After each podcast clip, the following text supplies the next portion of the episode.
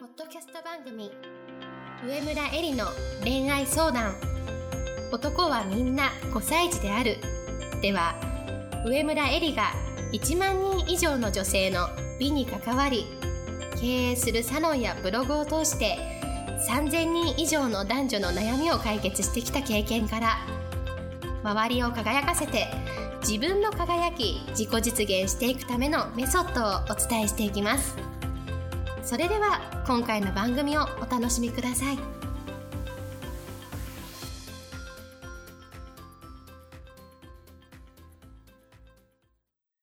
こんばんは上村えりです。今日もポッドキャスト上村えりの恋愛相談男はみんな5歳児であるを始めたいと思います。それではいつも通りアシスタントの君代さんから今日の質問をお願いします。はい。今日の質問は、自分を卑下する癖があり、それなのに友達と話していると自分は何もできないと悲しくなります。昔から私は次女なので姉を抜いてはいけないと常に気を使ってきました。その癖がなかなか抜けないのか、人より秀でてはいけないと心の底で思い込んでいます。でもやっぱり私は自信が欲しい。でも意識しないと卑下や謙遜ばかりしている。こんな場合はどうしたらよいのでしょうか？エリさん教えてください。はいありがとうございます、はい今日はすごい恋愛の話ではないん。ですけれども、はい。でもあの最終的にこれはいい恋愛をするためにもうんつながってくるのでお話ししたいと思います。はい。でこの質問者があるにあるように、その自分を卑下してしまうという人の心の中にあるのは、うん。目立ってはいけないとか、はい。人の目が気になるうん他人からどう思われるのか怖いという人だと思うんですけど、はい自分を卑下する癖のある人っていうのは、うん。あのこれはもう心理学で言われてるんですけれども相手相手の自分の前にいる人だよね、うん。目の前の人の相手の凶暴性を引き出す傾向があるというふうに言われていて、はい。例えばその付き合っていたら、うん。都合のいい女うん。になってしまったり、うん。もっと行くと相手が DV になったり、あと親がい非常にその厳しかったりうんはい。するとでもそれって人間関係って関係性なので、うん。あの相手がそういう人うん。というよりも、うん自分が相手のそういうところを引き出してしまうっていうところがあるんだよね。うん。だから何をが言えるかっていうと自分が変われば、うん。おのずと相手も変わっていく可能性があるということです。でじゃあそれの解決策は何かっていうと、はい。感情の振り幅を小さくしていくっていうことなんですよ。うん。で感情の振り幅って何かっていうと、はい。あのー紐に、えーこう丸いボールがこう、うん。あの、つながっているものがこう、あるとして、カチカチ。するようなものがあるとして、ん感情の振り幅の例え、例えと言えば、うん例えば彼に尽くすことは嬉しいと思っている。うんはプラスじゃん。うん嬉しいんだから。うんと同時に、マイナスも同じ分ぐらいあるってことなんですよ。うんこれだけやっているんだから少しは見返りがないとやっていけないとか。なんかプラスが10あれば、う同じぐらいのマイナスを10抱えているうんというような状態が感情の振り幅が大きいということですけど、はい。これを小さくしていかないといけないわけです。よ。うん。で例えば仕事が好きで評価されるのは嬉しいと思っていると同時に、心の奥底ではなんで私ばっかり仕事を押し付けられるのよとか、うん。なんで私ばっかり頑張らないといけないのよと思っているとか、うんこのプラスとマイナスが同じだけあるという状態っていうのが、あの感情の振り幅が大きいという状態なんですけれども、うん。じゃあこの状態、プラスとマイナスが同じぐらい大きい状態のこのマイナスの感情をどういうふうに小さくしていくかっていうと、うん。自分の本心に気づくということがうん。スタート地点なんですよ。うん。うん。で、例えば彼が好きで好きな彼に尽くすことは自分が望んでいることなのに、はい。尽くせば尽くすほど虚しくなる。尽くせば尽くすほど自分がボロボロになる。うん。というふうな状態があるとしたら、ん。その虚しくなる気持ちを掘り下げていってほしいんですよ。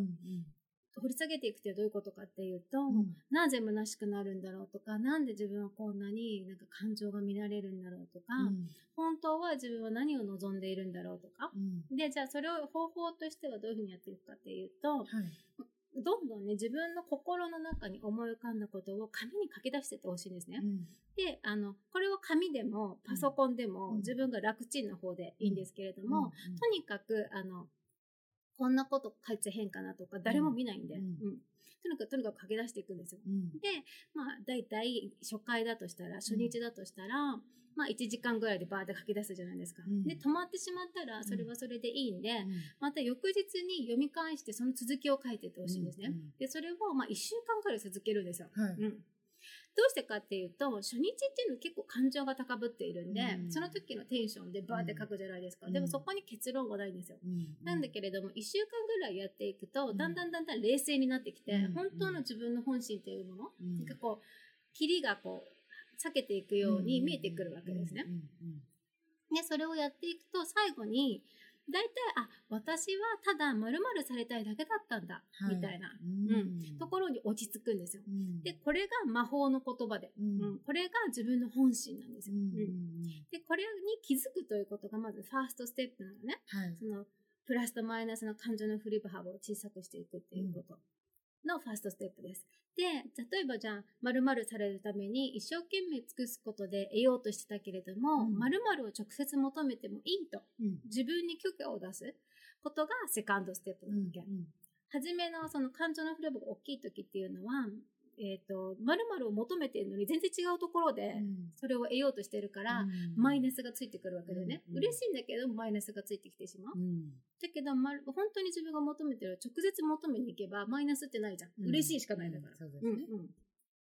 だから自分に許可を出したら、次は何をするのか？はいどうやってその自分が本当に直接求めたいものを求めるのか、行動を考えて一つずつ実践してみる。で、うん。これが、まあ、サードステップなんですね。うん。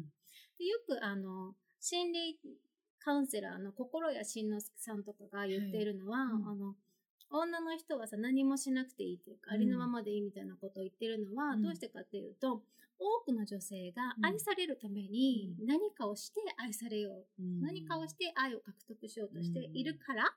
それだから、実はその愛されるってことはさ、何もしなくても愛されるんだっていうことを自分にこう、許可してあげない限り、あの、いつまで経ってもマイナスがついてきちゃうんだよね。うんだから、あの、心理カウンセラーの方とかっていうのは、まずは何もしないでも愛される自分っていうものに許可を出して、うん。そうやってみてくださいと。うん。うん、だらだらしてみてくださいと。うんうんうん。彼氏の前でなんかできないって言ってみてください、うんみたいなことを言うんですね。うん。うん。で、あの、目立ってはいけないとか、人の目が気になるとか、他人からどう思われるのが怖いというふうに、この質問者のように思っている多くの人っていうのは、じゃあこの、そこをこうみ覗いていくと何があるかっていうと、自分を認めてほしいとか、感謝されたいとか、自分の個性を発揮したいと思ってるわけですよ。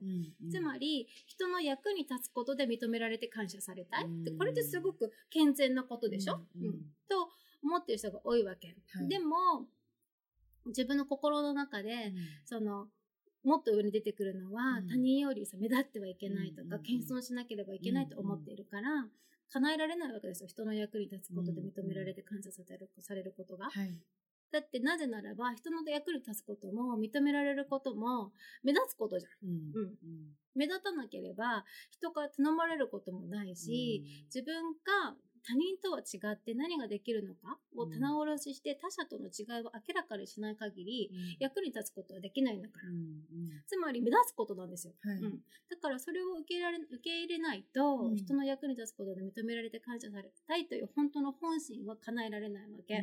なんだけれども、あの、本心に気づかない時に、ん。闇雲にその目立つことを受け入れるってことはできないわけだよね。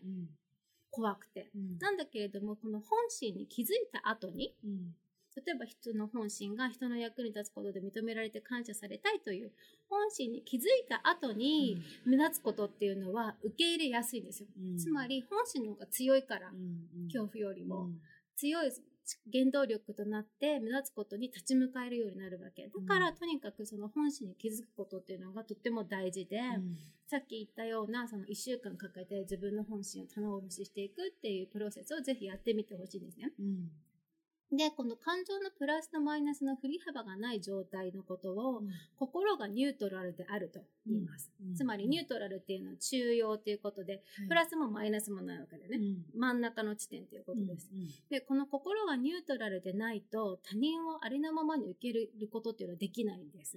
で、なぜならば、相手からどう思われるかばかりを気にしているってことは自分に意識が向いてるってことじゃないですか。とか、例えば、なんで自分ばっかり頑張らないといけないのっていうふうに思っているっていうことは、他者を批判してるってことじゃないですか。うんつまり、相手を受け入れようと思っている前に、自分のことをかばったりとか、自分に意識が向いているわけだよね。うんだから、プラスとマイナスの振り幅が大きければ大きい人っていうのは、何か人のためにやってるふりをして、実は全部自分なんですよ。うんで、こういう人が人間関係がやっぱうまく築けないんですよ。うんうん、恋愛もうまくいかない、やっぱり。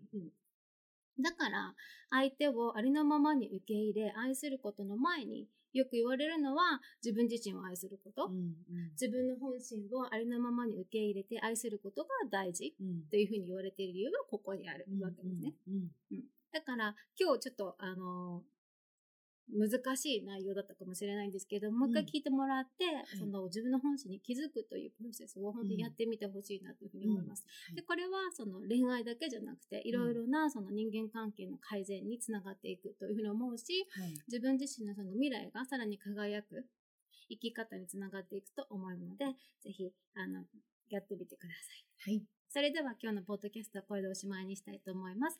また来週も楽しみに聞いてください。